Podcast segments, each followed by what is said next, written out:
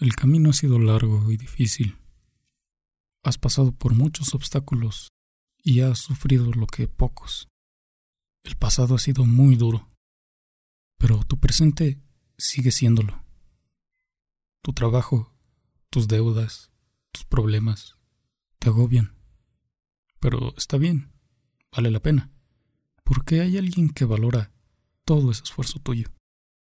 Y si después de un día asqueroso y amargo puedes llegar a casa y reír juntos por un momento, nada más importa. Todo por lo que has luchado ha dado sus frutos. Lo tienes todo y amas lo que tienes. Vivir y crecer junto a todo eso que te rodea. El camino ha sido duro, muy difícil. Pero nada te avisó y nada te preparó para lo que viene, que nadie esperaba y que te arrebató todo. Move your hands, baby. I know, baby, I know. Don't do this to me, baby. Don't do this to me, baby. Know. No.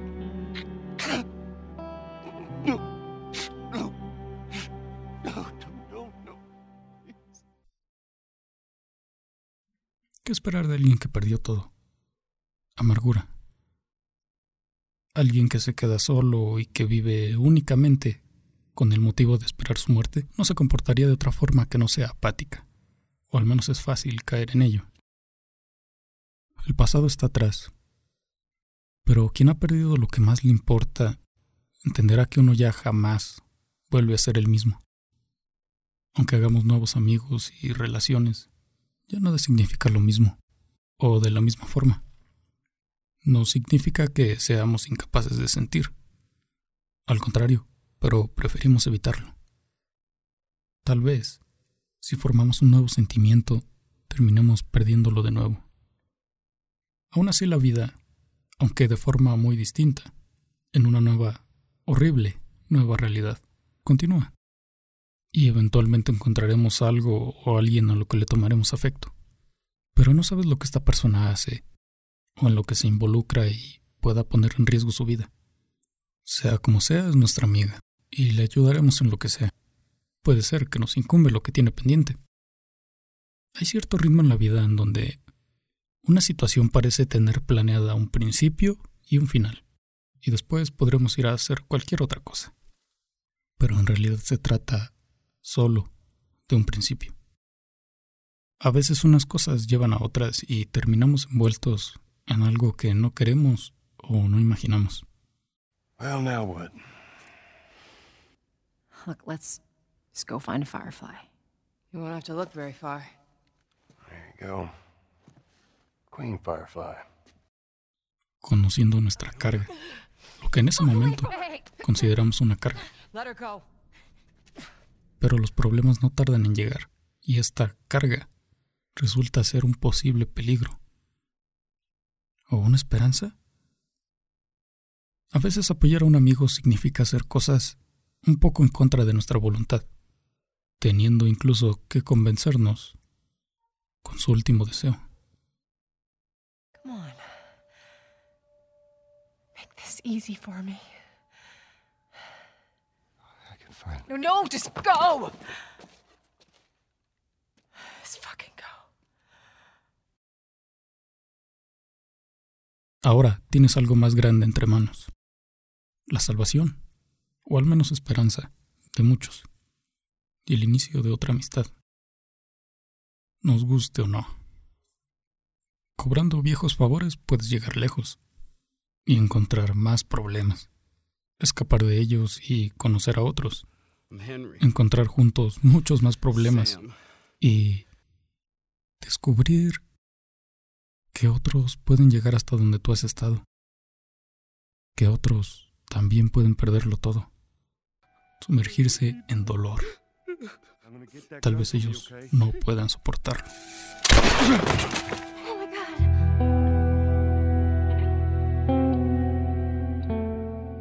Por fin, después de tanto, un rostro conocido. Tom. Holy shit. Alguien en quien confiar, apoyarse y pedir ayuda. Tal vez demasiada. Le puedes pedir llevar tu carga, tus miedos, tus miedos de otra vez sentir algo por alguien, tus miedos a perderlo. Por mucho que te esfuerces en evitar sentir, no podrás evitar que otros sientan algo, tal vez por ti. Y si lo intentas, lo más seguro es que sea un fracaso, aunque sea por un bien. Muchas veces esa persona se va a aferrar a lo que siente, sobre todo si es lo último que tiene. La amistad no es perfecta, la real no, y como es natural, un conflicto aparece de vez en cuando, una pelea, por aferrarse a lo que se ama, o por evitarlo. But I have lost people too. You have no idea what loss is. Everyone I have cared for has either died or left me. Everyone fucking except for you.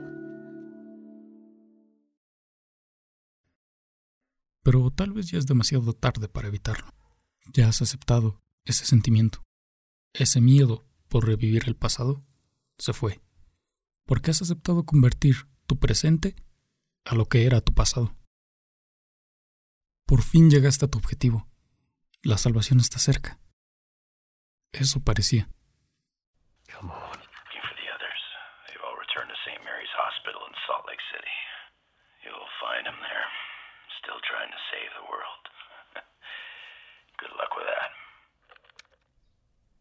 Todo lo que consigues es otro camino, otro objetivo, más problemas. Pero hasta ahora, ninguno como este.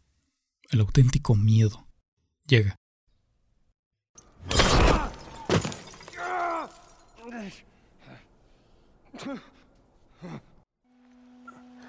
Joel? Joel? Shit. Joel. Oh, get up, get up, get up. You gotta tell me what to do. Una vez más comienza la supervivencia.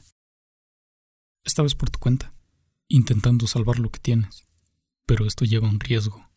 No sabes quién está ahí fuera. ¿Algún asesino o grupo de asesinos? Afortunadamente vale la pena. Igualmente, es doloroso ver sufrir a quien más quieres. Lo has salvado, pero eso no significa que el peligro ya pasó. Aún así, si ayudas a alguien, ese alguien te ayudará. No importa qué precio. No importa nada. Torturar, asesinar, nada. Con tal de protegerte.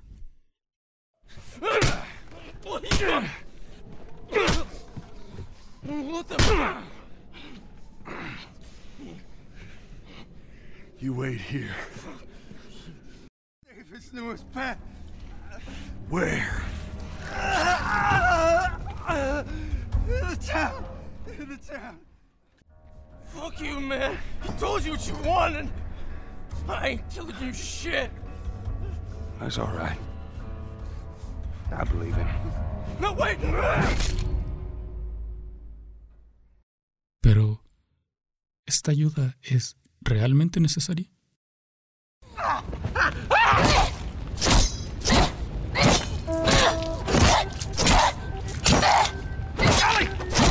Stop! Stop! Fucking touch me! It's okay. It's me. It's me.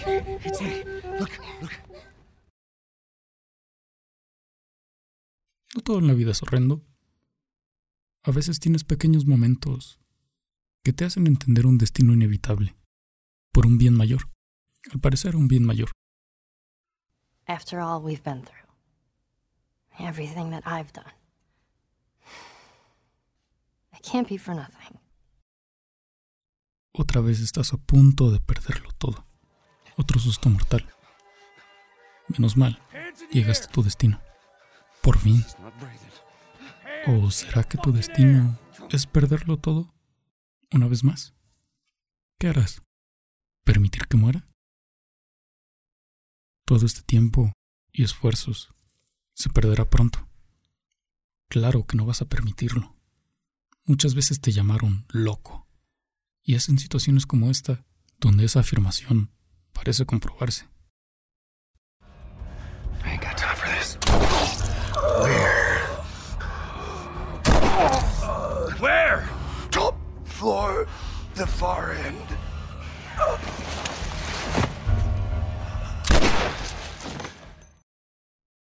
Pero ¿cómo podemos distinguir la locura de la supervivencia? ¿O del amor?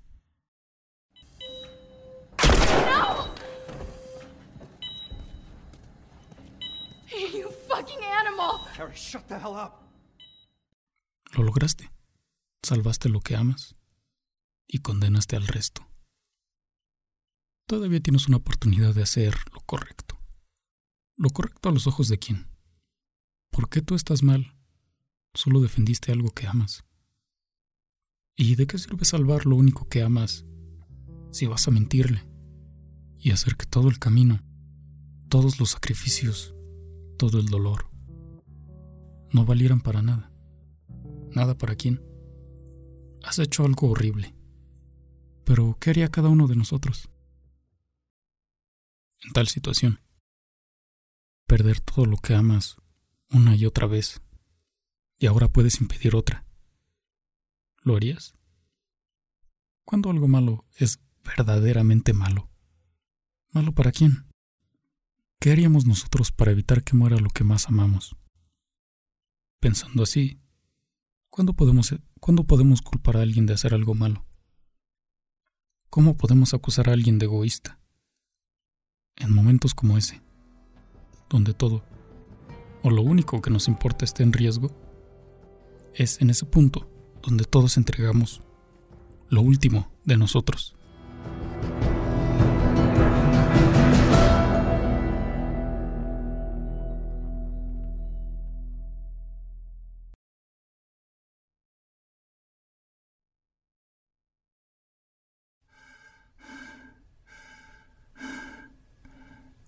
Malditas esporas. Creo que aquí estamos más seguros. Me quito la máscara un momento.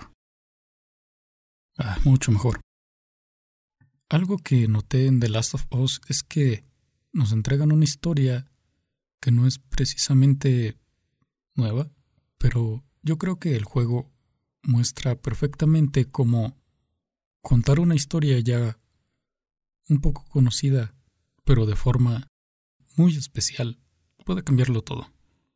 Lo que acabas de escuchar es fue una pequeña narración que escribí, espero te haya gustado.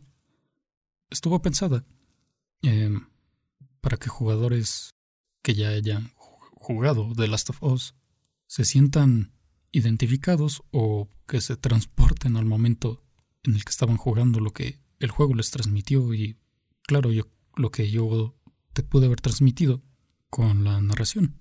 Espero haberlo logrado y espero que te haya gustado.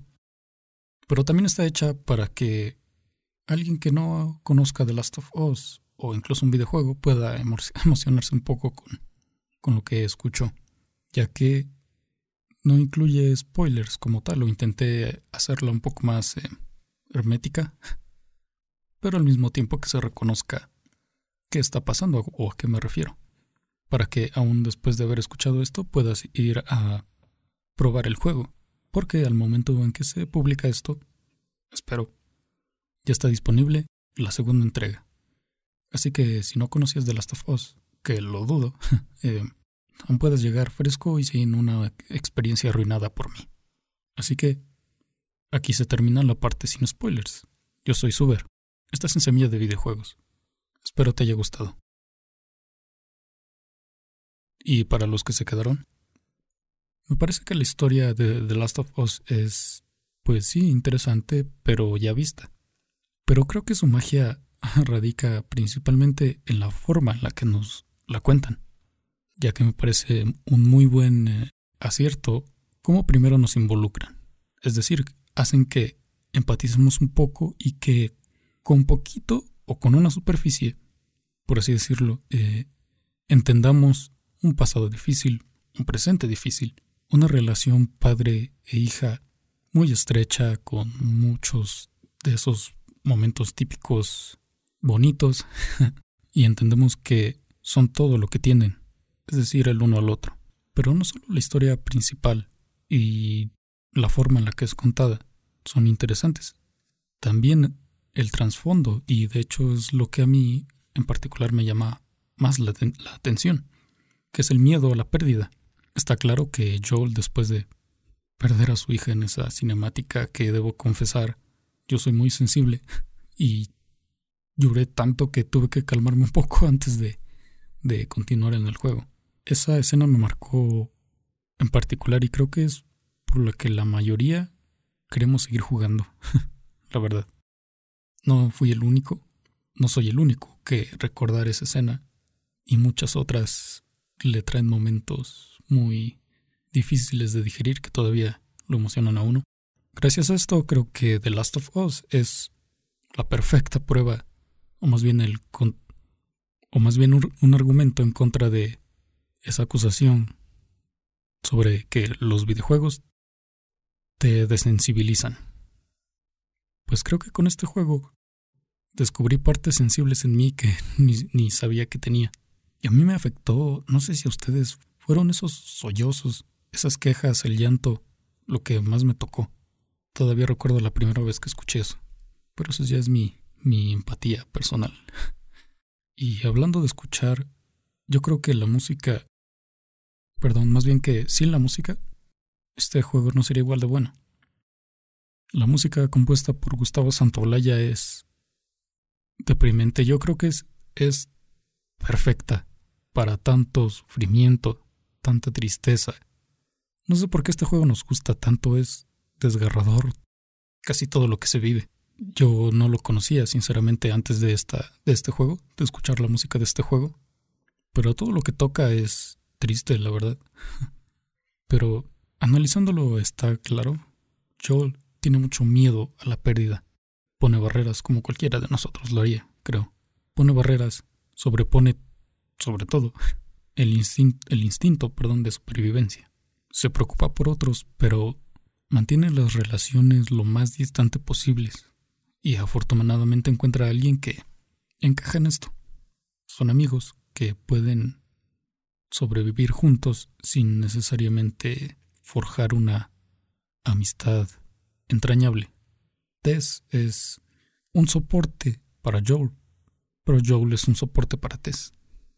Pero no cumplen mucho mayor función que esta, de apoyarse y poco más. Y este juego está lleno de emociones no solo por las que vemos en pantalla o las que se desatan en la historia, sino también en la realidad. El creador Neil Druckmann puso mucho, mucho de él en esto, en esta obra. Santa Olaya rechazó muchas otras ofertas de videojuegos antes de, es decir, para soundtrack de videojuegos, antes que The Last of Us. Y conociendo que era el proyecto, pensó, esto es para mí. Puso su corazón en eso. Los actores, todo el equipo. No me voy a poner a desmenuzar todo el making of, pero te invito a buscarlo y fue enfermizo. Tan enfermizo como todos los detalles del juego. Los gráficos, el sonido, el sonido está muy bien trabajado. La inteligencia artificial, eso es muy impresionante, si ponemos atención. Pero el creador, Neil Druckmann, añadió muchos elementos nuevos, o más bien diferentes, a lo que podría ser una plaga zombie. Él mismo lo dice, ya que esta pandemia se trata de no un virus como usualmente nos proponen, sino que está esparcida por un hongo, un hongo, por cierto, real el Cordyceps. Lamento si no tengo el nombre científico a la mano.